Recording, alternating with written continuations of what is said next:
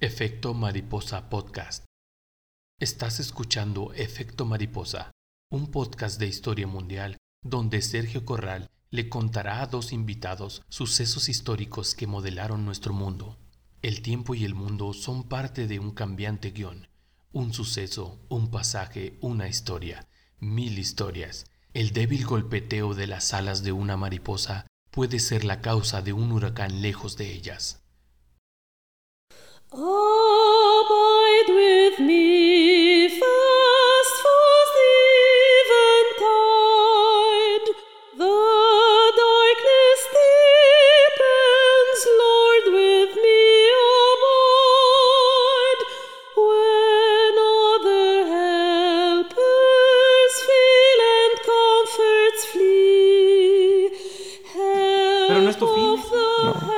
Bueno, buenas tardes, ¿cómo están de nuevo?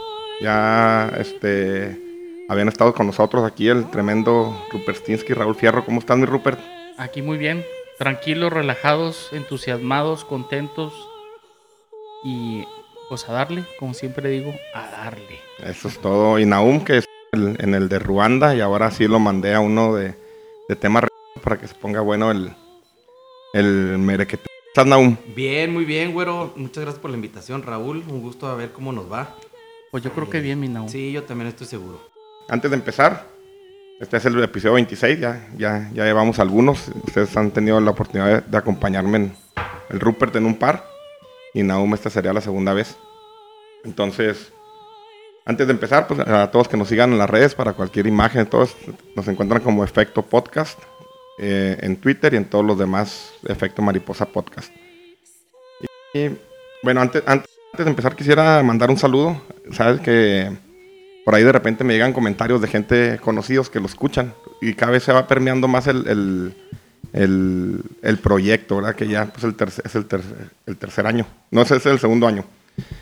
Pero me, me mandó un mensaje un amigo que está en Estados Unidos, anda trabaja, chingándole con muchos compatriotas que andan de mojados. Ni pedo. Entonces dice que Gracias, AMLO. me comenta que gracias que los sábados se junta con, un- con un cuate, se ponen a escuchar el podcast, echar unas cervezas y, y, pues eso la verdad que lo agradezco y si te hace pasar un, un momento ameno a ti o a alguien que no esté escuchando, que no conozca, pues le mandamos un saludo. Entonces saludos mi Valdés y que Saludos. sí, a. Valdés. Saludos. Si nos estás escuchando, aguas con los mezcales. Porque el de enfrente hace cosas raras. Así es. Bueno, pues ahora sí empezamos el episodio 26, que tiene como nombre Judas y la otra verdad de Cristo. Este va a ser un- un- uno de los episodios polémicos, será el tercero o el cuarto relacionado a temas bíblicos. Y, y pues empezamos, ¿no? Antes de empezar, ¿saben más o menos de qué va a tratar? ¿Qué es lo que esperan del episodio para, para irnos poniendo a tono? Pues yo por el, por el nombre que, que trae el capítulo, supongo que vamos a hablar de Judas, que tuvo que ver con Jesús. Este, no sé, si vayamos a hablar es, en especialmente lo que tú traigas preparado al, a lo bíblico, apócrifo, a lo, a la suposición, a la creencia o a la fe, no sé. Pero Excelente, lo dijiste, hasta parece, hasta parece corrido, güey. Yo también, a mí, si me da chance. Dale, este, Yo también creo que va a estar muy entretenido. Va a haber polémica, desde luego. Y creo que hay que darle perspectiva, como a los tiempos y ese rollo. Creo que si le damos historia, creo que como lo has hecho en los otros capítulos, está muy padre. así es. Y Órale pues, arrancamos. Dale duro. Dale, ahora sí vas a darle. Hablar de Jesús de Nazaret es hablar del personaje, real o ficticio, más importante en la historia de la humanidad, pero también el tema es el más polémico del que se puede hablar. Existe un... Dicho en México, hablar de política, religión o fútbol termina cualquier reunión. Pero este podcast está hecho para irnos en aquellos detalles que nos hagan pensar con una mente crítica. Si bien es cierto que existe un canon establecido y aceptado por la iglesia, también es verdad que existieron otras versiones que incomodaron al establishment de la iglesia y que aquí vamos a platicar. Pues ya, ya saben más sobre lo que vamos, Va a estar sabroso la cachetada. Pues, bueno, va a estar bueno. Va a estar buena Dale. juzgadera porque al final de cuentas es un tema de fe y de creencia, entonces se va a poner buena la... Como dijo Naum, yo no, yo no me meto mucho en la fe, yo me meto en lo comprobable o en lo... Así es. Si nos metemos en fe aquí puede durar tres días. No, y no vamos a llegar a no nada. vamos a llegar a nada. Vamos a hablar el entorno histórico. Si bien la Biblia está llena de pasajes casi mágicos, estos pasajes están ciertamente entramados en un entorno histórico, documentado en los distintos tiempos, desde Noé hasta Jesús. Para entender el, contexto del que vamos a hablar, remontémonos a 64 años antes del supuesto nacimiento de Jesús, cuando las legiones de Pompeyo el Magno, para que entiendan de Pompeyo el Magno y esas legiones, pueden escuchar el episodio 6, 12 y 13. Eso lo explicamos bien. Tomaban Jerusalén y convertía a Judea en un protectorado romano, llamado la provincia romana de Siria. Nótese cómo cambió, se arrancó el nombre de Judea y se cambió por Siria, Siria-Palestina. La intervención de Pompeyo fue debido a que en Judea se vivía una guerra civil entre los dos herederos al trono, Aristóbulo II, apoyado por los seduceos, e Hircano II, apoyado por los fariseos. Al final, Pompeyo apoyó a Hircano II y el rey de los fariseos quedó encumbrado. Los judíos en aquel tiempo estaban divididos en tres grandes sectas, los seduceos, o los justos, los fariseos, que era la clase media, comerciante y gente de dinero, y los esenios, que eran, se exiliaban de la sociedad para vivir en penitencia. El odio, el odio a los fariseos era tremendo desde las otras sectas judías, debido a que, entre comillas, ellos ayudaron a la ocupación romana, y fue así como se fue construyendo una narrativa en contra de ellos. Sin embargo, la zona era y es convulsa. No todos los judíos aceptaron la ocupación romana y así se formaron grupos que se resistieron a la ocupación, tal y como actúan hoy en día los grupos terroristas. Los celotes o celotas fueron un grupo político nacionalista que buscaba una Judea independiente. Se dedicó principalmente a desestabilizar la zona, saboteando establecimientos, intimidando, incluso asesinando a romanos o judíos que colaboraban a favor de la ocupación. Dentro de este grupo criminal existía uno que era mucho más radical, que se dedicaba, mente- se dedicaba únicamente al asesinato de contrincantes, principalmente con un instrumento que utilizaban para cortar trigo, la sica, por lo que a este grupo ultrarradical se le dominaría de hoy en adelante los sicarios. De ahí viene el origen de la De ahí viene. viene el origen de Eso no lo sabía No, yo. Ni yo, qué buen dato, eh, bro. Que viene siendo, me supongo que la redondita, ¿no? Ajá. Con la que... Con la Unas corta a- le- les abrían las tripas. saben. Órale. Es altamente probable que el grupo de celotas entraban en conflicto con, los, con las sectas judías establecidas principalmente con los fariseos. Es altamente probable que fueran arra- arrastrando adeptos, dado que empatizaban con el vulgo que se cruzaba en su camino. Mientras este grupo ga- vagaba por la zona, predicando su odio profundo a los fariseos por tener dinero y permitir la ocupación romana, este, este grupo predicaba un fuerte fuertemente un mensaje, el pobrismo. Qué El- ironía. Dilo, ¿por qué qué ironía? Porque los fariseos después se convirtieron en lo que ellos fueron perseguidos. Ok, ahorita nos vamos a meter eso. Ahorita estoy explicando un contexto histórico. No estoy poniendo ni siquiera nombres.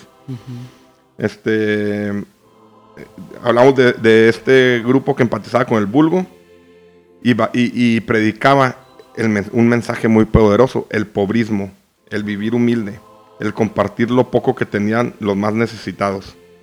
Evidentemente, este grupo generaba más ruido. Mien- Mientras generaba más ruido, también generaba más peligro a la clase gobernante y a la clase que movía la economía, por lo que se hicieron varios atentados contra el líder. Uno lo aventaron de un despeñadero, otro cuando le tiraron piedras en un templo, y una última que se salvó de, un lincha- de un linchamiento escapándose de las manos.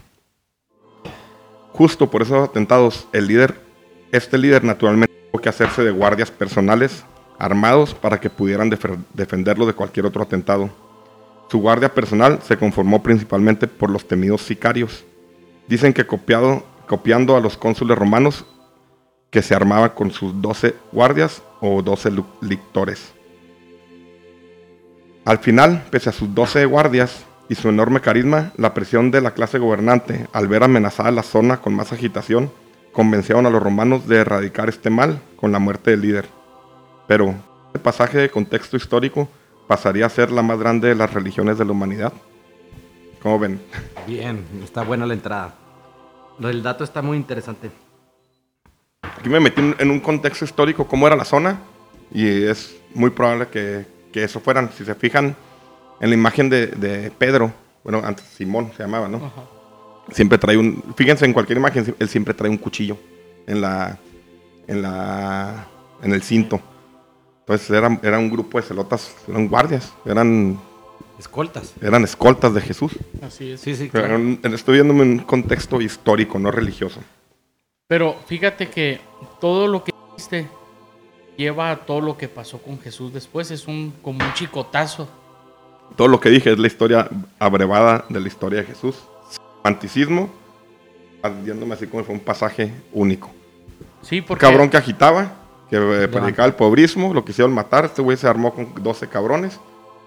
Y al final, pues la prisión lo tuvieron que matar. no sé si escuché bien o escuché mal, pero dijiste que los fariseos fueron perseguidos. No, No. los fariseos son los que, eh, los que, los que apoyaron la ocupación romana. Sí, o sea, eso es la historia real, o sea, Ah. lo que se habla, ¿verdad? Pero yo entendí ahí que los fariseos eran seguidos por los contrarios. Eran perseguidos por los contrarios, Sí, por los seduceos y por los celotas. Así que prácticamente los fariseos eran los que, que- los que tenían lana. A odiar la lana. Es morena, güey. Así, así, Pues con sí, o ahorita. sea, la guerra dentro de esos tiempos, por decirlo así, o no, Pues o le entrega el dinero. ahorita O lo, le renuncia al dinero. Es más, ahorita AMLO dice que todos los demás son unos fariseos, güey, cuando en realidad, Ah, claro. o sea, él lo está creando, güey. un pinche morenaco, un pinche morenaco, él dice, yo que tiene que no tenga más, mientras el güey que tiene se venga a mi, a mi, a mi nivel. Algo- ok. Es algo muy similar. Ahora sí vamos a entrar ya de lleno, ¿no? Dale, vámonos. Los evangelios, canónicos y apócrifos. Los viajes de un ciudadano romano de nombre Saulo, pueden ir al episodio 15, fueron derivando en el primer cristianismo.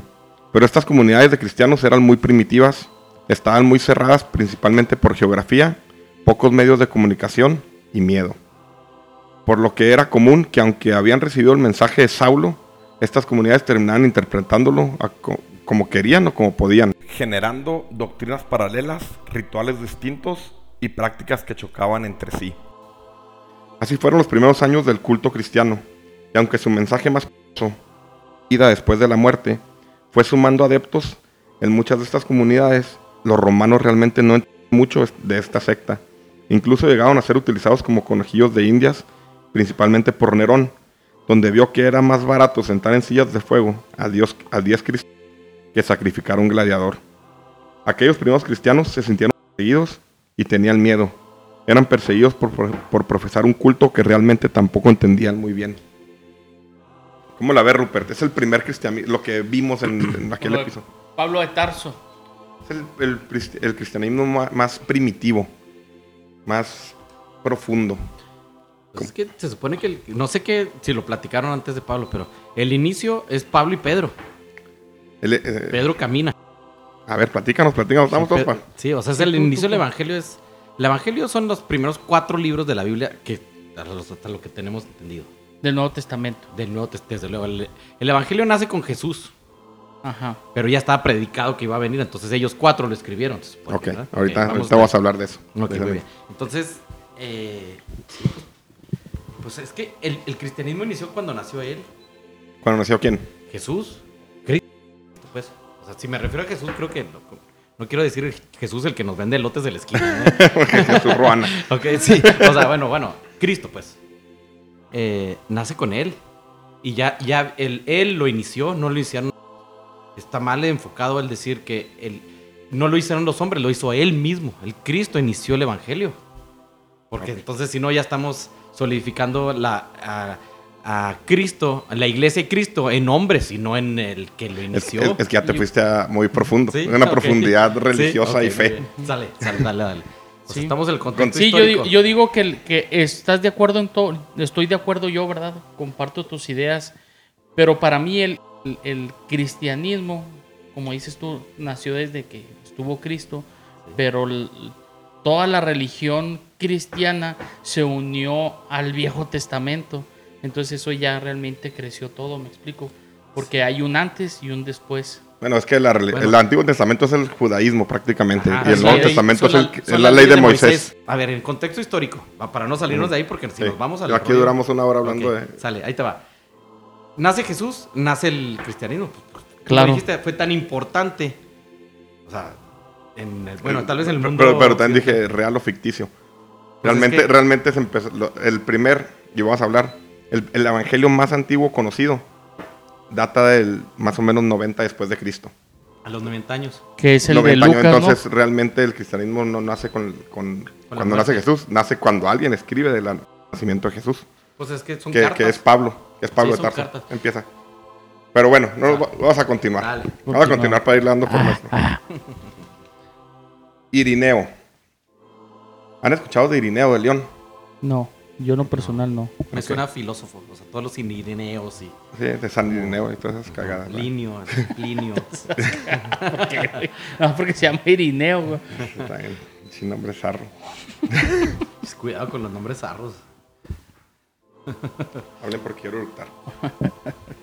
Irineo, Irineo. también se llama. Pirineos, o sea, suena como- Irineo. Es. ¿Pirineo o Irineo? Pir- pir- Pirineo. Ahí va. Irineo.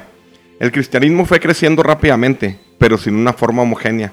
Lo más probable es que Irineo se encontró con los gnósticos, grupo cristiano, grupos cristianos asentados principalmente en Egipto y en Grecia. Cuando, cuando, cuando a viajó a Roma. Conoció particularme- particularmente a un grupo denominado los valentinianos, que formaban parte de los, de los fenómenos generalizados a lo que hoy nos referimos como el gnosticismo. Irineo se tomó el tiempo para estudiar los escritos gnósticos y hablar en persona. Sus conclusiones, sin embargo, fueron firmes. Estas personas eran lobos vestidos de oveja y sus declaraciones eran absurdas e inconsistentes con la verdad. Irineo dio sus reflexiones en una serie de cinco tratados hoy conocidos como Contra las herejías, un proyecto que desarrolló entre los años 175 y 189 después de Cristo, cuando se desempeñó como obispo de la ciudad de Lyon. Era una, una región próspera, particularmente importante como centro de comercio y ritos religiosos celtas.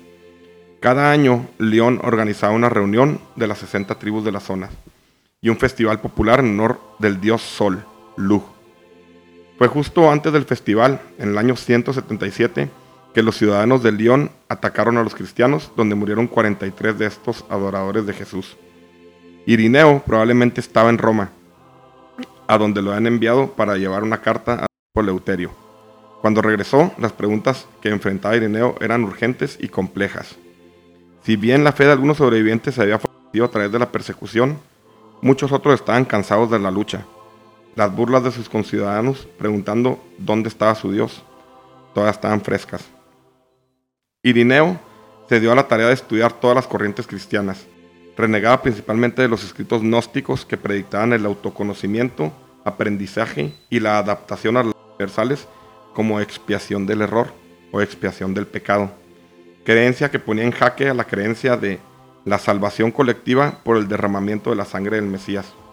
Y cómo no iba a escandalizarse y encolerizarse, principalmente con uno de esos evangelios, el Evangelio de Judas. Así que dejó de lado más de 80 evangelios, estandarizó el rito o canon. Un canon es un concepto que institu- institucionaliza, que fija normas en un contexto cultural que se extienden, extienden las conductas y acciones. Ese es el, El término. el- el término. Entonces Irineo dejó el canon solo en cuatro evangelios, el de Lucas, el de Mateo, el de Marcos y Juan. Con el tiempo el cristianismo unifica- unificado ganaría poder político con Constantino, así que las creencias gnósticas pondrían en peligro a la nueva y poderosa iglesia cristiana, que se basaba ya en jerarquías y castigos. Con el tiempo los gnósticos fueron perseguidos hasta prácticamente ser erradicados del pensamiento humano, hasta que en 1950 comenzaron unos descubrimientos en las arenas de Egipto que retarían todo el canon, la biblioteca de Nag Hammadi y los rollos del Mar Muerto. Ay, ¿cómo hablé esta? Se... No, bien. Sí, hablaste mucho. Sí. ¿Sabían de esos evangelios ustedes? De, Yo no ¿De, sabía. el de los gnósticos sabían algo? De los gnósticos nunca lo había escuchado. Pues yo había escuchado de algo parecido. Hablen lo que sea. ¿Qué Entonces, Es que lo- a ver, dale, bueno, dale. No. Dale, Este, eh, este hombre juntó 100 a- 180 años después las cartas que él consideró que valían. Eso Que- decir, que no pues,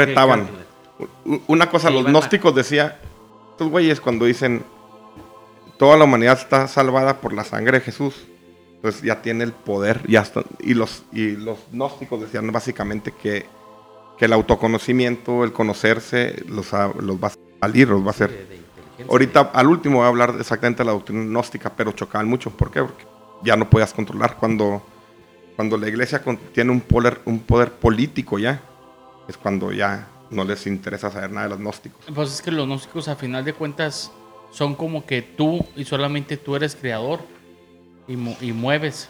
Es lo que yo entiendo. Y pues evangelios es sigue esto para que tú te salves. Pues, Desde ahí te ponen regla. ¿Me explico? pues que suena Te estoico. empiezan a, do- a dominar. Suena que tienes que cumplir reglas para Sí. ser salvo o salvación, ¿no? Pues ahorita lo dijiste tú. Sí. Y en cambio el otro era de que ya llegó un Mesías que es un cordero, por decirlo así, como antes los judíos lo hacían. El Cordero de Dios que quita el pecado del mundo. por ahí va, ¿no? Sí, Ok. Continuemos. Eh, ah, te iba a decir de que estaban eh, generalmente las comunidades por las que se paseó Pablo. Llegaba a lugares ma- ma- ma- más civilizadas, más grandes, lo corrían a putazos, ¿verdad? Entonces llegaba a, a centros, a playas, a montañas, todo. Dejaba su pinche eh, creencia y se iba. Entonces estos güeyes no saben bien, que, que, que no entendían bien. Y es cuando digo al principio que pues se fueron desarrollando con creencias a como ellos creían o entendían que muchas veces chocaban entre ellas. Entonces de ahí se empiezan a liberar un chingo de evangelios hasta que Irineo dijo, no, pues, a la chingada, todos, no, me quedo con cuatro y desechó como 80 evangelios. Que, que, el- que en el paso del tiempo, Y nombraste mucho el de Judas. el de Judas, eh, al paso del tiempo desaparecieron del, del, del, Bibliotecario. del, sí, o del acervo de la humanidad, porque pues así tienen la iglesia desde el año 300, eliminando lo que no le conviene, pues se perdió, ¿va? ya no hubo memoria de los gnósticos hasta que los descubrieron en Nag Hammadi, Como todos los apócrifos que los han que son todos los, son todos los apó- apócrifos. Bueno, continuemos. O sea, los gnósticos son los apócrifos. Sí. Los apócrifos son los apócrifos que sale del canon establecido. Sí sale, pero no son aceptados realmente en la actualidad. No, no son aceptados por el simple hecho de que no son basados en No son aceptados. aceptados. Así, la iglesia no lo acepta. En, en la lista. Ahora, bueno, es otro, creo que es otro tema y va, entra el debate.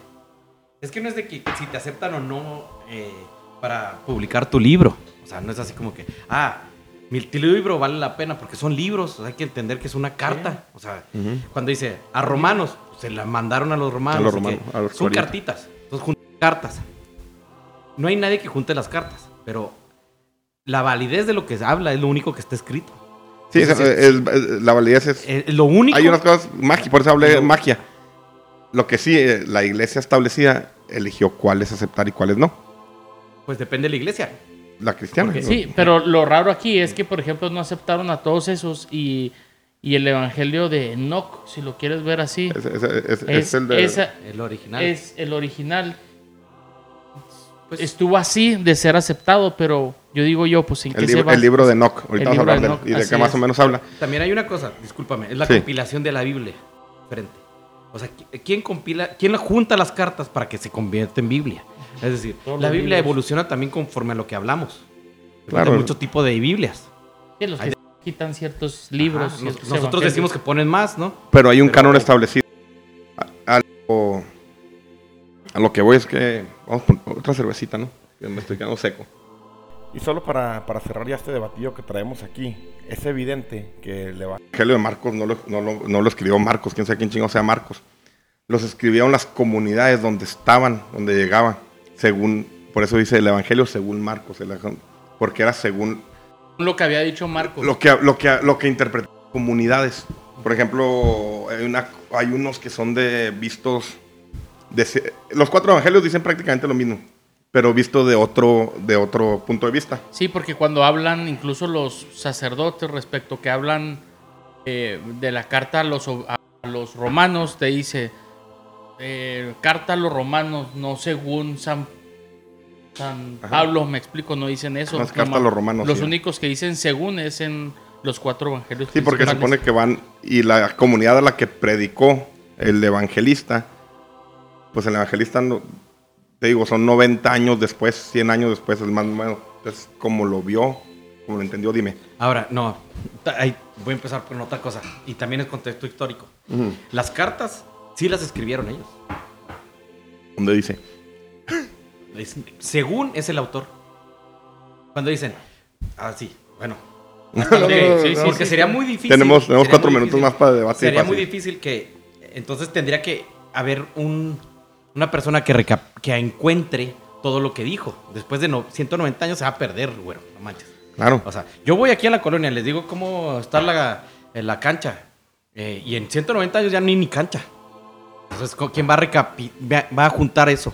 Es que al final de cuentas los fariseos, hay muchos. La- las comunidades, son muchos. hay que se de boca en boca. Es tradición oral. O sea, haz de cuenta que, Tradición que- oral. lo que se escribió mucho, en mucho de Mateo, de Lucas y todo, es realmente lo que se dijo de boca en boca, más no que él físicamente lo haya escrito. Pues, es. Aunque digan según San Mateo, vamos No, a es el autor. Porque, de hecho, el, el- el- los judíos tienen una, una historia milenaria escrita, ¿eh? De boca en boca. Y escrita. El- la escrita empezó con el Torah. Y empezó Después. mucho después. Ahí les recomiendo que Es que- escuchen el episodio 11. Pero al final de, pero al Sí. final de Hablamos, y hablo todo lo de los judíos, de todo Sí, eso que estás hablando. Exactamente. O sea, De que va a tradición oral hasta que un cabrón. Cirilo, Cirilo, lo empieza, lo empieza, lo empieza a recapitular por órdenes de un rey es que al babilonio. final de cuentas todo es escrito por el hombre y es de boca en boca. Eh, realmente en toda la Biblia. No, por ejemplo, no, no, por ejemplo, mucho, el, mucho. Quijote sabemos que lo escribió Miguel de Cervantes. Exactamente, Sí, el autor. sí, sí, el pero autor. Y aquí no, aquí es una, bueno, eso lo vamos a dejar ahí para no enfrascarnos en una, Ok. es una, ya sentí pe- pellizcones de Nauma abajo de mi de aquí en la mesa. entonces lo dejamos ahí. Yo personalmente yo creo que lo escribieron las comunidades subsecuentes, que según Con el punto de vista que entendieron, que entendieron del mensaje que les dio Saulo. Pero eso es mi creencia, es lo que yo creo y lo que he investigado. No me voy a poner, Sí, según yo también es así. pero continuemos. De memorizar, disculpen, pero era memorizar y memorizar. Repitiendo. Era, Ajá. tradición oral, es el teléfono desco- descompuesto. Descompuesto. A lo mejor ni Pero se la tomaban muy en serio. O sea, los cristianos primitivos querían creer algo distinto. El peor es que había un chingo de cosas distintas. Chocaban todo. Por eso se hizo el, el canon. Para que, oye, no puedes creer en esto que choca con esto. Pues la iglesia, nosotros, los, los primeros padres de la iglesia, Sí, sí, es una Vamos a- esto es una lo que vas a creer. Mm, que hubo un chingo de guerras y muertes y después porque la gente siguió creyendo otras cosas. Los arrianistas y la chingada. Por eso escuchen el 15. el Lo que 16, pasa es que quisieron dominar al mundo basado en la iglesia, El miedo. en el miedo. Entonces, pues dijeron, esto es y te basas en eso. O sea, hicieron unas leyes y las tienes que seguir si no te chingas y te matan. Que de hecho, al último tengo otra teoría, pero ahorita vamos a seguir. El Mesías. La vida y el misterio de Jesús es tema de otro podcast. Torce como. Pero a grandes rasgos, Jesús y sus discípulos parece que andan en campaña haciendo milagros y a la vez haciendo enojar y amenazando a los fariseos. Dime, dime. Mm, Bueno, eh, la idea es que se hacían los milagros, pero no venían a hacer milagros. Esa- es- es- No, no, yo esa es estoy. parte de la- como de la historia. Sí, estoy viéndome a lo, al misterio muy resumido en un párrafo. Ok. O sea, andaba Jesús con una serie de cabrones, este, eh, haciendo milagros y haciendo enojar a los fariseos. Como señalan las cartas de Santiago. Vosotros los ricos llorad a gritos sobre las miserias que han atesorado para una edad que pronto terminará.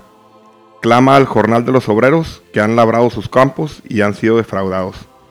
Los gritos segadores han llegado, Señor. Han vivido entregados a los placeres y habéis engordado para el día de la matanza. o sea, eso... Ya lo algo, dicho. algo violentillo, ¿eh? Digo, Jesús mismo entra al templo y enfurece con los fariseos y les gritaba, es más fácil meter a un camello por un agujero que a un fariseo entrase al reino del Señor.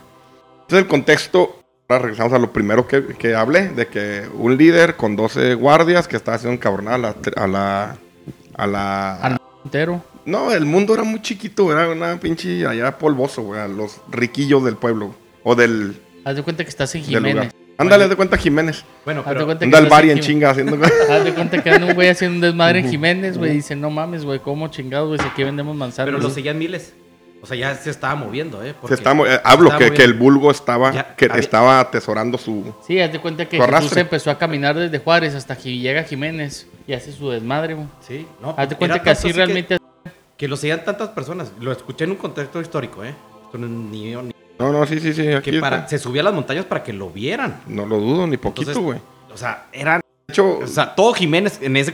pues, es. todo estaba Todo ahí en ese lugar donde llegó este Claro, claro. Y ahorita voy a hablar de, de, de eso. Y sus Era un funciones güey, era un güey real o ficticio, pero si fue real, jalaba un chingo, tenía un carisma Claro, encabronado. claro. Encabronado, eso no, no, no sí, nos eso no tiene duda, Por güey. eso la- al principio fue, la primera frase fue, es, el, es el, el personaje real o ficticio más importante de la humanidad, así de pelada. Y más por eso- querido por eso y el para punto- el punto muy del- odiado. El punto de no retorno puede ser el, el- el más, el más Amado. No, yo creo que el punto de no retorno que habla ahorita puede ser el más importante de la historia de la humanidad. Habla de Alejandro, que es importantísimo, pero este, Grande. Alejandro Grande, sí. Pinche madre, por eso me gusta tomar mezcal para no, para no. ¿Por qué? No sé. No, es que, es que Jesús, para empezar, lo conoce el 100% yo casi creo que de la población actual. Me explico, y que ese es tan importante. Pues está basado el occidente en, en la doctrina más o menos romana y luego Y- y Oriente- anglicana, y Or- y Oriente anglicana Próximo de, de, de- del protestantismo este, inglés. Así es. Bueno, vamos al punto de retorno. Échalo. Échalo. La tensión en Jerusalén por causa del ungido. ¿Saben quién es el ungido? Sí, claro. Eso es todo. El ungido porque le ponían ungüentos, Le ponían unos aceites. aceites muy caros. Pero ese, ese aceite no nomás, no, era el- no fue el único ungido, ¿eh? No, no, O sea, un- hay muchísimos. Los reyes se les ungía. Y, y antes Y de y, an- profetas. y antes de eso a los, a los líderes en Grecia les ungía con aceite para que no los agarraran, no los apresaran. Entonces de ahí Ya viene, era, era un líder. O sea, les ponía aceite para que pare en caso de. No, y no, y aparte les decían, es el ungido. Se platicaba entre ellos, era como decir, pues, el, Pues yo en calor soy un ungido. Es al que tienes que cuidar. grasoso, Hay que cuidarlo. Hay que cuidarlo, hay que protegerlo. Ok. Sí, muy bien, está bien ese dato, está padre. La tensión en Jerusalén por causa del ungido se elevaba cada vez más. Así que desde el Sanedrín, que dijo Raúl que eran las pastillas para bajar de peso. Sanedrín. Sí, suenan muchísimo. Sanedrín. Así que desde el Sanedrín se decidió una conspiración para asesinarlo, ya que era un peligro para la sociedad. Caifás, desde el palacio, hizo arrestar a Jesús. Dale, dale. Híjole. Sí, no, continúa, mejor. Propuso arrestar a Jesús de una forma silenciosa, ya que un arresto en público seguramente traería un tumulto entre los galileos. Y de preferencia tenía que hacer antes de la, la Pascua. Ah, Judas. Para evitar alborotos, un tal Judas pidió audiencia con el Sanedrín y se ofreció a traicionar a Jesús por dinero. El Sanedrín le ofreció 30 monedas de plata con la condición de que tenía que señalarlo físicamente. Esa misma noche, Jesús junto, junto con sus esbirros les dijo, Uno de vosotros que come conmigo me va a entregar. Judas se levantó de la cena y se retiró.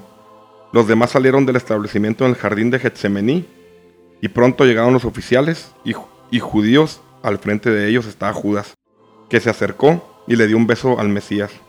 Aunque algunos esbirros como Pedro desenvainó su sica de su cinturón y le cortó la oreja a un oficial romano, cosa que no imposibilitó su arresto y su subsecuente muerte.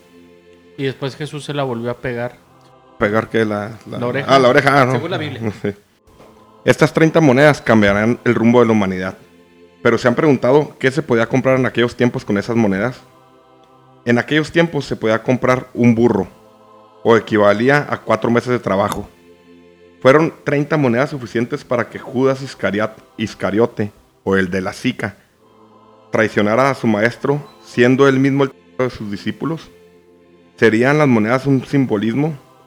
Cabe destacar que la principal moneda que se movía en la zona era el ciclo de plata, pero también había otras monedas de plata de uso común en Oriente, como una en especial que mostraba la cara de un dios principal de los fenicios y oriundos de la zona, que mostraba la cara del dios Baal, la cara de la moneda del dios Baal, o mejor llamada Baal Zebú. Entonces, ahora sí, Ahora, ¿cómo? ¿Sería ahora sí, imposible saber cuánto? acerca, acerca nomás esa Se- sería imposible saber cuánto porque había muchas monedas. Ah, no, pero, Había- pero, pero si, si hay, si hay cuánto. Lo saqué, son, eran 400 gramos de plata. Ah, Entonces, ok, ¿y con cuánto era el 400 gramos de plata era el 97% de pureza. Y más o menos es lo que equivalía a cuatro meses de trabajo. O, o un burro. meses Cada moneda. Cada moneda. No, no, los- las 30 monedas. Las 30. Ajá. O la compra de un burro. Entonces aquí es donde llegamos a uno. ¿Es neta que Judas Iscariote lo traicionó por, por cuatro meses de trabajo? Es que- Cuando él le compraba los, los, los aceites a María para que le sobaran Sí, las patas caros, a Jesús. Ahora sí. Ahora ya, O sea, ya estamos. Ahora vamos Ya estamos entrando a tema de Judas. Ok. sí. Judas, todos los, los escoltas que decías tú, tenían. Sí, eh, Pe- Pedro y Judas eran los más. Eh, eh, eran los contadores. eh, ju- Judas. Judas era el Judas era contador. el contador. Ah, entonces, pero también se- era, era sicario, era O sea, malandro. en el lado como religioso, Judas significa el amor al dinero. Oh, ahora mira. Porque por ahí va. Haz de cuenta que. Porque el lado religioso entrando al tema súper difícil. Es decir, lo hizo por amor al dinero. Porque ya lo había dicho Jesús, por- lo harás por dinero. Y le dijo, hazlo.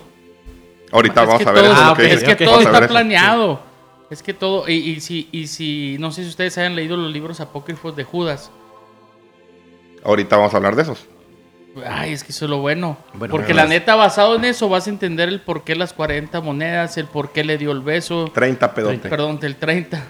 Bueno, es que yo le quise dar el. Bueno, el- entonces ya el entramos a, a la otra versión de Cristo. Algo más. Sí. El, eh, vamos a entender que Judas era el contador. Por ahí quiero como que. Creo que hay una salida de la traición, ¿eh? Pendejo, ya tiré todo, pinche mosquero. Ve nomás. Hijo de pinche madre. Ah, pues. Sí. La otra versión de Cristo. A grandes rasgos, la, la vida y misterio de Jesús fueron adaptados a lo que hoy en realidad tomamos como, como la conocemos como un hecho único. Así pasaron los siglos de adoctrinamiento clerical a las grandes masas de, la, de gran parte de la humanidad. Pero a principios del siglo XX comenzaron a surgir nuevas versiones de esta otra verdad. Primero, los manuscritos del Mar Muerto o manuscritos de Qumran. Estos manuscritos, encontrados en una cueva en la comunidad de Qumran, fueron escritos por una secta de esenios entre los años 250 a.C. 60 después de Cristo. Aunque estos manu- manuscritos no afectan realmente el canon establecido, son en gran medida copias del Antiguo Testamento. Hay uno, Jubileos, que defiende un calendario anterior al juliano. El libro de Enoch, que habla de gigantes, ángeles caídos, el diluvio, el Génesis. O, otro es el Testamento de los Patriarcas, que El habla de de los... Enoch Es buenísimo ese libro. Pues sí, de- sí, sí, sí. Está muy fantasioso. fantasioso. O el A Testamento punto de los... de ser aceptado por la iglesia. Pues en algún con- congreso, seguramente. no, no, pues sí, no, es que hay muchos que han sido desechados con el tiempo, pero la No, base pero son los cuatro evangelios. Sí, pero el de Enoch estuvo a nada de ser aceptado. Nomás que habló mucho allá del, de otros mundos. Hablaba de ángeles, sí, de ovnis y la chingada. Realmente, pues era una, una. que él se te la transportaba cuando dormía y estaba ya en otro mundo. Por eso es que no lo aceptaron tanto. Eh, fumaba mota el güey. Dale, sí, alguien como que se fumara mucha mota. Enoch, haz de cuenta que fue el primer marihuana del universo. Pero e- ese güey es eh, Es el más Antiguo Testamento. la historia. Sí, Sí. y es del Antiguo Testamento. escribió. Así es. Entonces, esto no, no, no reta mucho. Hay, ¿De Moisés? de Moisés y la chingada. Es el abuelo de Noé, más bien. Es tío de, de ¿Qué, Moisés. qué pinches ahí? Ah, de Noé, de Noé. De Noé. De Noé. Sí. Claro. Y el Testamento de los Patriarcas, que habla de los doce hijos de Jacob. Y quizá el más interesante de estos manuscritos el documento de Damasco. El documento de Damasco dice, a los Sí, 390 tuvimos varios años, eh, sí, tuvimos varios seguidores. güey. a los 390 años de haberlos entregado a Nabu- Nabucodonosor, rey de Babilonia, él, porque acuérdense que así le decían él, Yethu, los visitó e hizo surgir, eh, surgir una planta donde heredaría su tierra. Ellos reconocieron sus faltas y se admitieron culpables. Ellos, su pueblo, asemejaba a ciegos y caminaron a tientas durante 20 años. Dios consideró lo mal de sus obras, pero sintió que tenían el corazón sincero y avisó que pronto llegaría a ellos el maestro de la justicia, como los de, de- Como los. como los de ¿cómo se llama? Marvel, Marvel. que condu- los conduciría por el camino recto. Fuera de esos manuscritos del man muerto no amenazan el canon actual, dado que habla principalmente del Antiguo Testamento. Pero casi al mismo tiempo que se descubría estos manuscritos, en otro lugar del desierto de Egipto se desenterraba la famosa biblioteca de Nag, Nag Hammadi, que esta sí, sí retaba el canon establecido. Bueno, ¿qué opinan de todo eso? Son- Bien, bien. Mucho contexto histórico, vamos. Está bien. Es que, Está bien. es que pudiéramos. Pudiéramos, morir en las morir. cantinas. Sí, pero yo creo que lo importante de todo es la función de Judas en toda la historia con Jesús. Ahorita vamos, es lo Sí, último que ese vamos a es, hablar. ese es donde vamos a entrar Sí, en que calor. vamos a entrar, ahorita vamos- Quiero- vamos- quiero vamos hablar de escuchando el efecto mariposa que llegue a ese punto porque va a estar bueno. Hijo de su Ok. madre. Los manuscritos de Nag Hammadi, estos manuscritos enterrados a propósito en el desierto de Egipto, exponen a flor de piel la esencia de aquella versión del, cristiani- del cristianismo que fuera arrasada junto con sus feligreses. Aunque la prueba de radiocarbono 14 datan de alrededor del siglo IV, sin embargo, son copias fieles de los escritos de los primeros apóstoles. Estos manuscritos sí retan la verdad establecida por los jerarcas de la iglesia, como los siguientes pasajes. El Evangelio apócrifo de Santiago. Joaquín y Ana tuvieron a su hija María, pero a los tres años al templo y ahí la dejaron a vivir. Y a los 12 años sería entregada a un viudo. Un conjunto de viudos querían llevarla consigo, pero la vara de José era más larga y de su punta salió una paloma. Fue como José. Sí, dice el Evangelio. Así fue como José se quedó con la niña. En un viaje de José, la niña María quedó embarazada de un ángel, y al llegar el carpintero se sorprendió por el embarazo. Esta negó que lo hubiera, lo- lo hubiera engañado. Sin embargo, los sacerdotes se enteraron y acusaron a María de dejarse violar. Según la ley judía, 22, capítulos 22, 23 y 27, reglamentaba el caso de una que estando prometida era violentada por parte de un hombre que no fuera su prometido. Si la violación había tenido lugar en la ciudad, la prometida era eh, la prometida era lapidada por, estar ya ando pedo. Si la violación había tenido lugar en la ciudad, la prometida era lapidada junto con su seductor, pues quería haber pedido socorro. Si hubiera sido asaltada en el campo, solo el hombre era entregado a la muerte, pues la muchacha podía haber gritado y no ser oída. Sin embargo, los sacerdotes fueron a Fa- y castigaron a los dos a tomar agua sagrada y fueron enviados a una montaña donde se instalaron en una cueva. Muchos estaban escépticos de la virginidad de María, como lo fue una partera que pidió comprobación física, y cuando esa partera le metió la mano, esta quedó carbonizada por su incredulidad. Arrepentida la partera se curó cuando agarró al niñito Jesús. Es un evangelio apócrifo. Pues también ahí habla de un, no recuerdo en qué parte leí, no sé si tú lo compartiste, donde decía que la Virgen María se había embarazado de un romano, de un de emperador. o- Bim Pantera. El protoevangelio. Habla de los problemas que tenía Jesús con sus hermanos. Cuatro hermanos y dos hermanas. Ya que José era viudo, pero ya tenía otros hijos a los que les llamarían los hijos de María y los hermanos de Jesús. De hecho, encontraron una tumba de un hermano de Jesús. Ahorita vamos a hablar también de eso, mira, no está muy adelantado. Hágame. El Evangelio de Pseudo Mateo. A los tres años, Jesús regresó de Galilea y fabricó 12 estatuillas de barro. Ingresó a la escuela en Nazaret, donde era temido por sus compañeros. Era a la vez. Es que ya me tiene hasta la verga esta chingadera. No, era a la vez culero con sus profesores, como una vez que un maestro le dio un barazo por una respuesta que Jesús dio mal. El estudiante se enfureció y dio muerto al profesor, que cayó fulminado. O como cuando un amigo llamado Zenón cae de un tejado y muere. Sus padres acusan a Jesús de haberlo empujado. Como el niño iba a ser terror entre la gente, la familia tuvo que trasladarse a Belén. Los comportamientos de Jesús daban a entender que era un mocoso caprichoso, renegado y vago. Es otro que da otra vida de Jesús. Pues sí. Es que no, han encontrado muy poco de la vida de Jesús de niño. De hecho, no hay nada de, de la vida de Jesús desde los 12 años hasta, los, hasta que aparece otra vez. De Desde los el 12 a los milagro, 30. Cuando regañó a los. Cuando tuvieron una boda. Bueno, eran las bodas. Cuando fue a su primer sinagoga, desde ahí empezó a perderse su historia.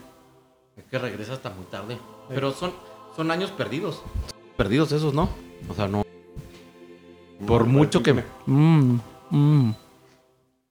Es un chicle esta madre. También bueno. Dale, dale, dale. El Evangelio de Pedro. María Magdalena era la preferida de Jesús. También era su amante. Jesús siempre andaba con tres morras, María su mamá, su hermana y, y- y- Magdalena. Era común que en la boca, los otros discípulos le decían, ¿por qué la amas más que a nosotros? ¿Por qué a ustedes no los, porque a ustedes no los amo en la misma manera que a ella? Entonces es otro de los del- De hecho, otro apócrifo, Magdalena, dice que ella era una señora grande, adinerada. de mucha lana. De Así mucha es, es lana. otro. Sí, están bien chidos los apócrifos. Sí, decía que tenía Magdala ya se comprobó que tenía. Pues era una, un pueblito con, con lana, güey. Sí, pero se supone que María Magdalena era alguien grande que apadrinó a Jesús en Así todas es. sus...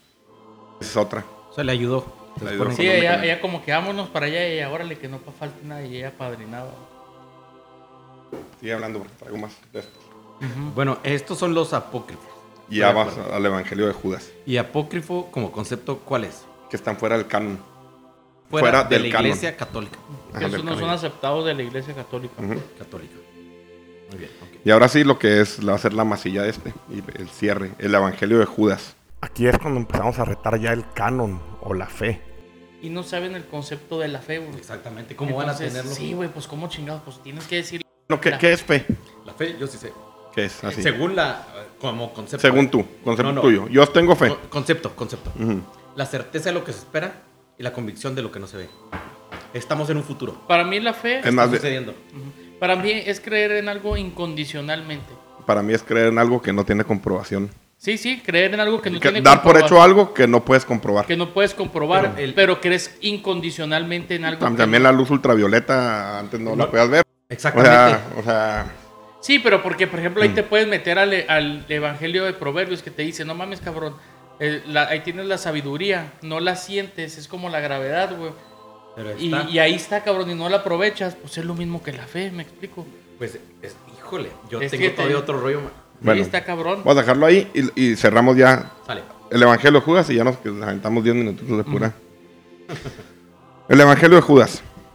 Irineo de León hacía referencia a este Evangelio en su obra de nombre Contra herejías. Sin embargo, durante dos mil años la humanidad no sabía nada de Judas Iscariote. Casualmente es el apóstol menos nombrado en el canon. Sabemos que entregó a Jesús por 30 monedas, pero, pero no pudo con el arrepentimiento y se ahorcó en un árbol. Sin embargo, en 1978, unos, unos campesinos cerca de una comunidad llamada Beniar encontraron unas ánforas con 13 papiros y los guardan por un lapso de dos años. Cuando deciden llevarlo a un local de antigüedades en el Cairo, donde, eh, y donde lo venden, Hanna sería el comprador, que se las ingenió para sacar los papiros a Suiza, donde y intentó ese venderlos güey los vendió bien caros, güey. donde intentó venderlos por 10 millones de dólares. De alguna manera captó la atención de unos estudiosos para que revisaran los papiros. Solo media hora para que analizaran el documento. Supieron ahí que está escrito en copto, que es el idioma que hablaban los faraones. De hecho, ese güey perdió unas hojas. De hecho, muchas están muy dañadas, güey. Sí, Pero- un- un güey perdió unas hojas y luego al momento de venderlas, pues estaba incompleto y otro güey tenía otra parte y un desmadre.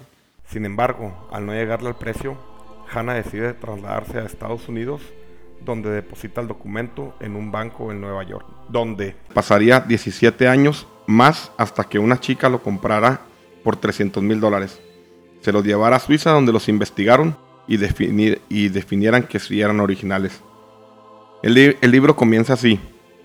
El relato secreto de la revelación que Jesús hizo en conversaciones con Judas Iscariote durante una semana antes de celebrarse la Pascua. En él retrata a Judas como el único discípulo que conoce la identidad verdadera de Jesús. En el texto, Jesús dice a Judas, tú superarás a todos ellos, tú sacrifica- sacrificarás al hombre que me recubre. De modo que el apóstol no lo traicionó, no que solo hizo lo que Jesús le pidió. Jesús le advierte, Así es. tú serás el decimotercero y serás maldito por generaciones. Este evangelio data del siglo II de nuestra era, y aunque no es el más antiguo, al parecer el más antiguo es el de Marcos, que data del 90 después de Cristo. Encontrado, con, encontrado en una tela que recubría una momia en Egipto. Y aunque el, em- el evangelio de Judas no es el más antiguo, sí es por mucho el más polémico, dado que nos hace cuestionar qué hubiese pasado si Judas no hubiera traicionado a Jesús. Aquí es donde empieza lo, Eso no iba a pasar, eso iba a pasar a fuerzas. Que Judas lo traicionara iba a pasar a fuerzas. Es que ya, estaba. O sea, en- Jesús ya sabía que iba a pasar todo eso, güey. Ya sabía que lo iban a, a matar, ya sabía todo. pero vamos pensando en el rollo de. Porque si pensamos que Jesús, en el rollo como era Jesús, pues él ya sabía, entendiendo como que Jesús es es el, hijo, creador. Es el hijo de. Dios. Pero, o sea, ajá. Pero si lo vemos del lado de Judas, yo creo que es donde empieza el- la acción. Ahí te es- va. Dale, dale, dale. Es cierto, manejaba más dinero, era contador. Miles de personas llegaban y les daban donaciones. Tal vez en una, una forma Es que no creo en lo apócrifo, por decirlo así. Sí, claro. Creo en lo... Canónico. En lo canónico. Pero no romano. Está hecha... La De concepción de la Biblia formas. está hecha mucho en la iglesia católica. Yo no. En la Biblia generacional. cristiano. Tú eres Sí. cristiano. Eh, Sí, exactamente. Entonces, en, en ese contexto, es maneja dinero y traiciona, por decir así. Está moneditas. Son cuatro meses de sueldo. Ahorita nos dijiste cuánto era. O un burro. Por un burro. ¿Quién exacto. sabe qué bueno, tipo un de burro burro? era, eh, también Hay de burros a burros. Si te uno relleno maletas. de chile relleno como... unos peludos. unos- Entonces, este, este, creo, ayer, eh, esta figura la ponemos como que eran 40 min- eh, moneditas, 30. Y tú, Raúl, estás diciendo como de que, pues es que se le, eh, era una misión de él, Ajá, pero él no sabía la misión. pero Jesús sí. Oye, aquí en- Sí, en pero el ahí entra el- apócrifo le dice una semana antes. Le dice que ¿sí? En la misma noche se lo tú vas a matar al hombre que me recubre. Vam- Vamos a recordar una cosa. Mira, También Jesús es ya sabe importante. tanto así que se lo dijo en la última cena. Eh, Tú me vas a chingar. pues es que suena raro lo de la última cena, una borrachera. No borrachera, Una pero fue-. Ese- ellos los de los relajó. Porque siempre estaban sus escoltas, tú lo dijiste. Los esbirros. ajá. Estaban cuidando los esbirros esquinados, me imagino. Pues. Sí, pues sí, o sea, Mira, pues, hay que recordar que Jesús estaba en huida, ¿eh? ya lo han querido Eh, matar ya, tres ya- veces. ya lo habían tratado de matar. Entonces está corriendo. Y subió un monte. Pero ya iba de regreso, ¿eh? Ya iba a la entrega. Iba a Jerusalén. Claro. Porque Claro. sería imposible ser, seguir el plan que venía en el Evangelio, en todos los Evangelios. El apócrifo no, Sí. pero es Jesús el No, Salvador, aparte, ¿no? aparte el apócrifo tiene tres finales bien cabrones que te escribe el apócrifo.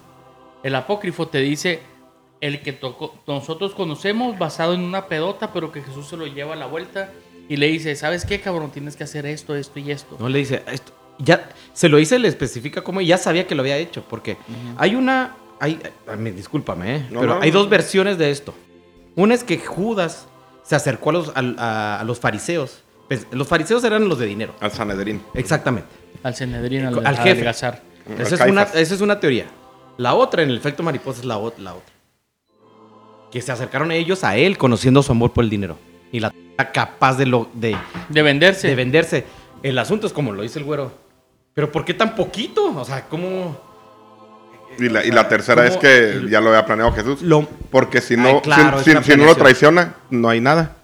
No hay no mártir, hay nada. no hay no nada. hay mártir. era No hay nada. importantísimo. De hecho, eso era su camino. De hecho, lo iban a cubrir todo el mundo. Si no vale traiciona, lo iban a cubrir todos. ¿no? Entonces, para agarrar Pues a Jesús iba a ser se bien cabrón. ¿no? enojado. Le mochó la oreja. Y le mochó la oreja porque era Por un eso, escolta. en el libro apócrifo, hablando del apócrifo de Judas, Hijo, le batalló muchísimo. tiene una, según te voy a decir, la- una de las finales que dice ahí, que está muy intensa, que dice, cuando se lo lleva a esa ilusión, a esa, ¿cómo se dice? Cuando te lleva un, Lo que era.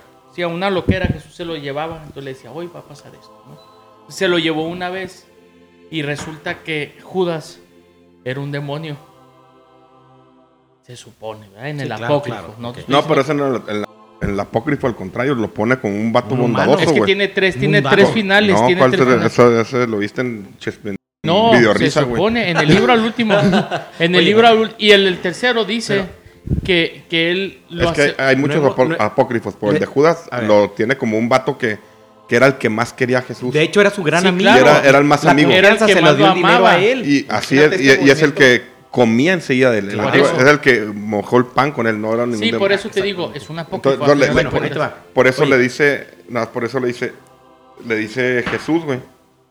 Lo que les dije ahorita, dice, dice, tú serás el decimotercero y serás maldito por generaciones. Necesitas ser el que más quiero y el que más me quieres para aventarte ese tiro. güey. Sí, Ah, claro. exacto, el que sabía. Porque hay una cosa también que tenemos que analizar. Para mi juicio. Judas hizo lo que tenía que hacer, güey. Fue un vato No, de más huevos palabra. de todos, güey. Porque. Todos lo hicieron. No, güey, no todos hay una en su cosa, totalidad. hay una ¿eh? cosa. En una de esas, Judas, y tiene que analizarlo, no cree en el hijo de Dios. No Así puedes es. matar al hijo de Dios. Es decir, era- él estaba pensando como amigo, como un admirador. Porque si tú sabes que es el hijo de Dios, no lo matas, ¿no? O sea, ¿cómo funciona eso? No lo pones, por eso va a ser maldito. Esto es como una. eh, La Biblia lo explica como una tradición de la amistad. Por eso, Porque el cumplimiento es otra cosa. por eso, o sea, las monedas, Baal Zebú, después se convirtió en el demonio. Lo regre- Porque la- las monedas se convierten en el demonio. La regresa. De hecho, el término cebú es un demonio. Balcebú, pero viene de la, de la- la Baal moneda de la- con la cara de. Baal, güey. Baal es famoso, es una vaca. Así Es es. como una vaca. Es, es el señor de las moscas, cuando, Sí, es cuando un- Así lo, defi- lo definen los judíos y cristianos, pero para los orientales era Baal era su dios, güey. Claro. Es como un- unos cuernos. Sí. Tiene como unos cuernos. Bueno, entonces tenemos que entender que eh, es importantísimo. Porque suena que Judas está bien, está dentro de un plan. Eso es como el plan del evangelismo. El plan B, el de aquí. Del, de la cum- del cumplimiento Lo de la que ley. se debe hacer para que Alguien- pasara esto. Sí.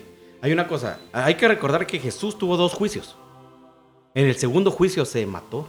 Es que tuvo el juicio de los judíos y el juicio de los romanos. Sí, es que hace cuenta, se lavó las manos. ¿Te acuerdas? Que se Poncio lavaron las manos por él. Y luego Poncio. Se los echó a ellos. Se lo echó a Se los, lo echó a ellos. a los jefes, porque ellos ya tenían un autogobierno. Así es, sí. Ah, era, era- un- era una ocupación. Era un vasallaje. Sí. Era un una vasallaje. ocu- era una ocupación romana, pero Ajá. no era conquista, no era Es que los romanos no conquistaron, no administraban y administraban el sometían. No, pero los fariseos tenían dos, re- dos leyes, ¿verdad? La que los La fariseos romana. decían y lo que los romanos decían. Sí, pues la que valía. pero la lo- que los fariseos hacían caso a los romanos. Claro, huevo. Sí, pues Entonces eh, los romanos junto con le ellos dijeron la a los fariseos, ¿sabes Pues qué? era un la vasallaje, están sometidos Ajá. a los Yo no romanos. sé quién sea este pendejo, güey. Yo me lavo las manos y te aviento a ti. Ahora sí, somételo bajo tus pinches reglas. Sí, exactamente. ¿Cómo se llamaba el emperador romano en ese momento? Pilato. Pilato, No, no era emperador, era el, era el gobernador. El gobernador. Poncio Pilato. Poncio Pilato, Poncio que la esposa fue la que lo salvó a Jesús. Pues En cierta manera sí, porque fue a hablar con Poncio. es que él, él, eh, creo que dudó. Porque ya llevaba tanta gente Jesús. Es que no lo No, le- no, lo esposa- Oye, pues la es que yo no. le dijo, ¿Cómo le hago? no te vas a chingar a este cabrón, güey, pues si está haciendo un bien. Oye, acabo de acordar, sí es cierto. Los fariseos esperaban de Jesús. Él les, les dolió porque esperaban a un rey de, de así como rico como ellos. Y le costó que fueran los de los pobres. De hecho, tanto les costó Pero cuando él dijo que era el rey. O sea, le pregunté. Cuando dijo yo soy. ¿Cómo que el yo soy? No, eso es una palabra fuertísima. Y eso les los castigó. O sea, eso, por eso fueron a perseguir. También hay que pensar en eso. ¿Y cómo encontraron a quién? A su mejor amigo por el dinero, Judas. Por 30 moneditas de plata. Es- No, por eso. Es muy- eh, eh, es duro. eh, Y, es- eh, y el, el evangelio como si dice. el evangelio dice, por- no. Por un puesto de Por lotes. eso el evangelio dice, no, no lo traicionó. Ya está hablado. Sí, claro. Pero va- vamos poniéndole ya. Ya cumplimos la hora. Cerrando con los principales dilemas. ¿Cuál era en verdad el primer cristianismo?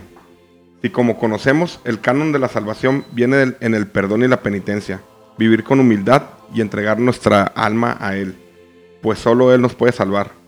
Muy diferente a lo que creían los gnósticos, que era un yo superior, el daemon, viene el, el- el demonio, como demonizaron, güey. Inmortal, a través del cual es posible conectarse con la divinidad. Este daemon es el gemelo cel- celestial. Es también un yo universal o divino. El Cristo celeste que habita en cada uno de nosotros. Cada ser humano es una morada y en él mora un poder infinito a raíz del universo. Y al y al final, ya eh, al pues, retar la existencia para empezar de Jesús, empieza, empieza a aparecer evidencias que quizás sí existió, como estas. La barca de Kibbutz. Es una arca que encontraron en una sequía hace poco. El, mar de Galilea, que es un, es un lago en el que los evangelios se movía Jesús con sus, con sus 12 discípulos. Iba a una sinagoga en, en- en Galilea.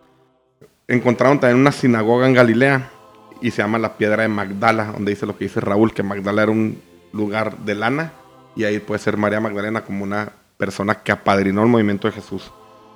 Y por último, la tumba de Talpiot. Es una tumba que encontraron hace poco, donde venían, había 10, 10 tumbas o 10 este, féretros y 6 están marcados. Ahí se los digo. Uno dice Yeshua ben- Bar Yos- Yosef. Jesús, el hijo de José. Otra dice Mariamne G. Mara.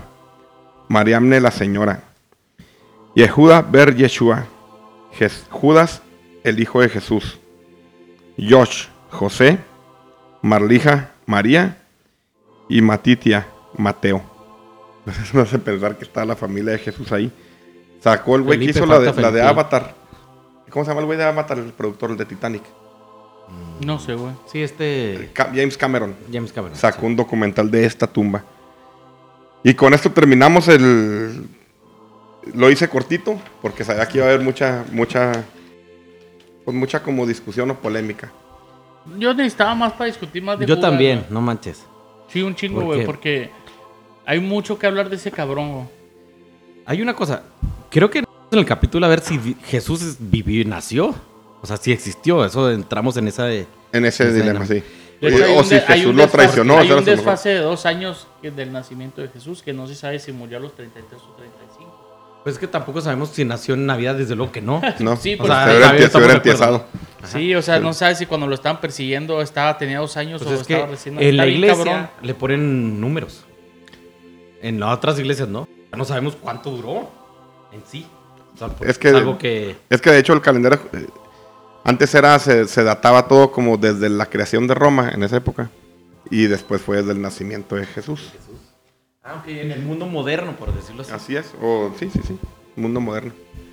Ahora, los, los hechos hablan de que nació, nació, porque es reconocido por todos.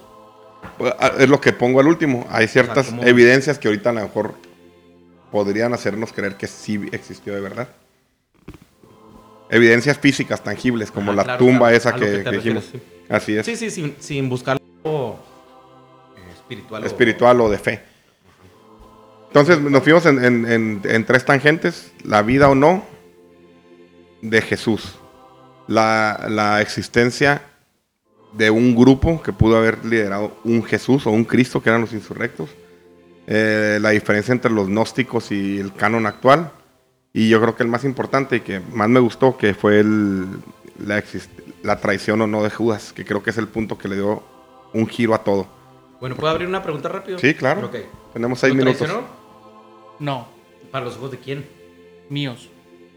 Pero, a ver, del grupo armado, Los ojos de los sicarios, de los... Celotas. de- de- ajá. Ante el, ante el, ante Del el- equipo. Del equipo sí No lo traicionó. No, ante el equipo de A lo ellos no lo traicionó. sí. Ah, eh, A lo mejor ante el Ante equipo, los sí. apóstolos, los Sí, apóstolos, los apóstolos, ante, perdón, apóstoles, sí, ante, ante Jesús, no. Ahora, Si, si fuera, si se tramó como el evangelio, no tuvo que haber salido nadie más que ellos dos. Si no, no hubiera habido. Y se lo dijo. Pero hay una cosa. Vamos a situar esto también, es importante. Y quiero darnos un. Le abre un poquito la, la ventana el tiempo. Mira, ahí te va. No nomás eran 12 discípulos. Tenía miles de seguidores. Así seguidores. Sí. O sea, era- el equipo hacía trabajo. Uno era contador, el otro escriba, dicen la misma que era el que escribía las cartas, ¿eh? Pero bueno. Tú dices que después de 90 años el evangelio Pero bueno. eh, y todos tenían sus funciones. Unos eran encargados de, re- de recabar la lana, otros de gastarla. Todos eran un equipo de 12. Pero sus seguidores eran miles. Sí, pues sí. miles, es- miles. Caminaban. Por eso dice, no lo podemos apresar a luz, a la luz Hasta pública. la No se fecha. puede. Se va a hacer un Hasta cagadero. la fecha Ah, pues ahorita sigue es- habiendo millones de seguidores. Claro, es, es parteaguas, literal. O sea, porque si no, pues, como un héroe como él, por decirlo así, Salvador, pues no hay. ¿verdad? Pero bueno, ahí te va la otra. Imagínate cómo habrá quedado con los miles y miles y miles de seguidores que dijeron, no manches, su contador lo traicionó. Un Su marco. mejor amigo. Entonces, la Pero eso no lo supieron hasta después. No, y No, todo el mundo en el supo la juicio- traición. En el juicio. Pero lo hasta señaló. después. Ah, también hubo ahí, después del segundo juicio, se suicidó por lo mismo y todo el mundo supo. Sí, sí, o sea, la traición se tenía que saber. Sí, por se eso, pero se lo dijo hasta después, no en el momento. O sea, los demás lo- no pues, supieron que lo había traicionado yo en la misma pensar, noche. Si nos ponemos esa noche, no quiero pensar que estaban como solos, ¿eh? O sea, había gente, pues. También. claro, no manches, No, María. pues era un tototote, Seguían ¿no? un chorro. O sea, había mucha gente, ¿no? De hecho, no ponen a María Magdalena La película tanto. suena bien bonita que se sube a una montaña. Hay que, ¡pum! Era, era un rockstar. Súper, el, el rockstar. Con mayúscula grandota, ¿eh? Entonces, ya, imagínate cuánta gente había. Es que suena como a eso, de que, ah, se fue. Una noche antes, él, él se levantaba muy temprano y fue y, y se supone que oró. Pues se supone que salieron de la pedota, ¿no? Que se pusieron Fue hasta una el culo. pedota. Y salieron a Getsemaní y uno se fueron Pues es quedando que fue una dormidos. cena. Una con cena vino. con vino. ¿Qué, qué es eso? Pues sí. Pues se relajaron, dice ahí. Sí. Y es lo que Se buscaba besaron. él. Él dice que se relajen. Relájense, platito. es que Porque también tienes que entrar en esa... No, claro. O sea, Es que- es que los dos- tenemos que eso- un- un- una balanza yo- en la verdad. Por eso lo importante es, hay que creer en lo que está Es que escrito. en, en lo que escri- Lo está escrito dice, Y es buena que- mierda. así. Y el apócrifo dice, fue el mejor. Fue el mejor. Es que- y eh, tan mejor fue que Pero, sacrificó. mira, hay una cosa. Para mí, eh, Judas no fue. Yo estoy contigo. No hay traición. Hay cumplimiento de, la, de lo que dijo él. Él mismo en la noche se lo dijo. Hazlo ya, vámonos. En- entonces tú vas más con el apócrifo. No, yo voy con lo. eh, No, porque la Biblia se interpreta, no se lee. Entonces yo lo interpreto como él por su amor al dinero. Porque quiero entenderlo. Batallo mucho con lo que. Cuando dices el valor de la cosa. Es que no Pero- estamos viendo la parte de Judas, De estamos Judas. viendo nomás la parte de que pasaron la información. ¿no? Ajá, ándale. Ese es el pedo que nosotros, a nosotros nos dijeron, este cabrón es un traición, es un traicionero. Y tú dices, sí, sí, Judas se mamó. No, es que no sé. Él cumplió. Sí, por eso. Pero cuando ya lo ves del lado del conocimiento de Judas, dices, va. Y cuando te pones en lugar de Judas, dices, hijo cabrón, pues arre. El güey Vamos lo dijo. dándole. No hubiera redención sin la muerte. O sea, tenía sin- que haber un mártir. tenía- Jesús tenía- tenía que morir así. Si no, lo traiciona, si no lo traiciona, no hay religión, no hay nada. Eso es como muy profundo, porque tendríamos que aceptar que la traición está incluida en el plan. Está incluido en todo. En todo, exactamente. todo. Ah, Porque a final de cuentas todos somos uno todo. Y todo es parte de eso. güey. Pero no nos enseña eso. Yo creo que no va sobre, sobre como forma yo lo interpreto, desde luego. No va a estar basado en la traición en sí, sino en el cumplimiento. Porque ¿qué haría Jesús? Tú lo dijiste, ¿qué, haría- qué sería de Jesús sin, sin su muerte? No, sin si- el- no, no hubiera, no hubiera cristianismo. Si no hubiera visto traición, Jesús no pasa como un cantó, Pero bueno, ya estamos en un, en, en un, Muy bueno. en, ya. en un juicio, en, un- una discusión bizantina. este cuchillo a Naúm, por favor. Quítaselo, por favor. Buenísimo, güero. Ya, felicito. ya para, para finalizar, Rupert, tienes un minuto para decir tus Para pensamientos. y- Pues mira, es un tema bien complejo. Es un tema que nunca vamos a llegar a un acuerdo porque a final de cuentas son suposiciones y creencias y basados en lo que tú nos comentas y lo que hemos leído, pues es, es complicado decir esto pasó. Porque a final de cuentas todo es una fe y nos basamos en personas que no sabemos si lo escribieron actualmente, en su momento, después, entonces es bien complejo. Entonces yo lo que digo es, disfruta tu fe, disfruta en lo que piensas y ten tu mentalidad abierta a lo que llegues a leer sin necesidad que cambie tu, tu esencia. Muchas gracias, Ruperto. Naum, tú tienes un Yo minuto para y medio. ver, creo quiero retomar el tema, traición o no. Desde el punto de vista adentro hubo traición, de afuera sí hubo cumplimiento que él le pidió, fue algo pedido. En cuanto al dinero, tal vez se maneja una cantidad de dinero, porque sería muy difícil saber el valor, también, insisto, aún así por el peso. Eh, y creo que el tema da para entender que Judas era, estaba en el plan de Dios, de Jesús, o en, del rockstar, si lo quieres ver así, del grupo necesitaba de Judas. Era Cada necesario. quien tenía su función. Eh, Y, y en la profecía, porque se manejaba eso, era Hay una, pre- la Isaías. exactamente, le dijo y sucederá. Y, y Jesús lo, le quitó su, su carga, diciéndole, hazlo ya para que acabe la agonía. Entonces eran de muy amigos. Y, y él, él se suicida, ni por depresivo. Eh, Fue un suicidio pasional, de amor a su amigo. Porque él lo, me- lo mandó matar, o sea, lo entregó porque Jesús andaba huyendo y venía de regreso. Y le dijo, aquí está. Porque le puso un 4, lo puso ahí. Fue con los, con los reyes de, eh, eh, de Sí, los fariseos. iba- iban Le lo- dijo, la "Ponlo". guardia. Y, y lo que me quiero llevar, de verdad, es que hay mucho contexto.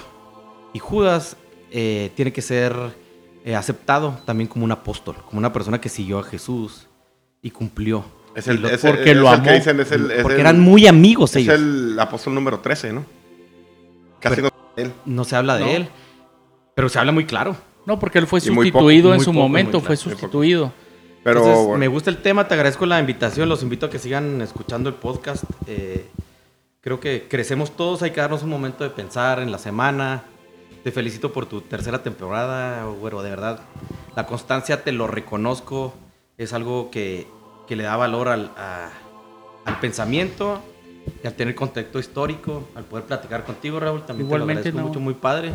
Y un tema y como siempre, muchas gracias. Raúl. No, pues muchas gracias. Este, el tema es complejo, es mu- eh, eh, nos llevamos una hora y cuarto hablando mucho de pensamientos, no de tanto lo que ven Son nueve páginas, he escrito podcast de 16. Es un tema profundo, es un tema que reta algunas cosas. A, a alguien no le gustará, al- otros sí. Yo me fui por el contexto más histórico, más plausible, que nunca vamos a llegar a nada, jamás. Por eso son cuestiones bizantinas. Yo me quedo con el tema de Jesús o un líder con sus escoltas y basado ese se creó o se hizo una leyenda de un vato que sí existió, un vato iluminado en muchas cosas. Los gnósticos hablan de un chingo de cosas bien padres, los canónicos también, pero lo- los canónicos son más represivos, los gnósticos son más iluminados, más más es- espirituales, más budistas, más tipo budistas. Pero eso ya le corresponde a cada quien. Yo nomás los pongo en la mesa, que, que tratar de hablar de ellos y que cada quien crea y, y sienta lo que, lo que crea que es mejor. Les agradezco, episodio 26, nunca esperé llegar un- a tantos episodios. Aquel que nos escuche donde gracias, esté, Gracias, güero. Ojalá y lo haya disfrutado. Gracias. Sigamos.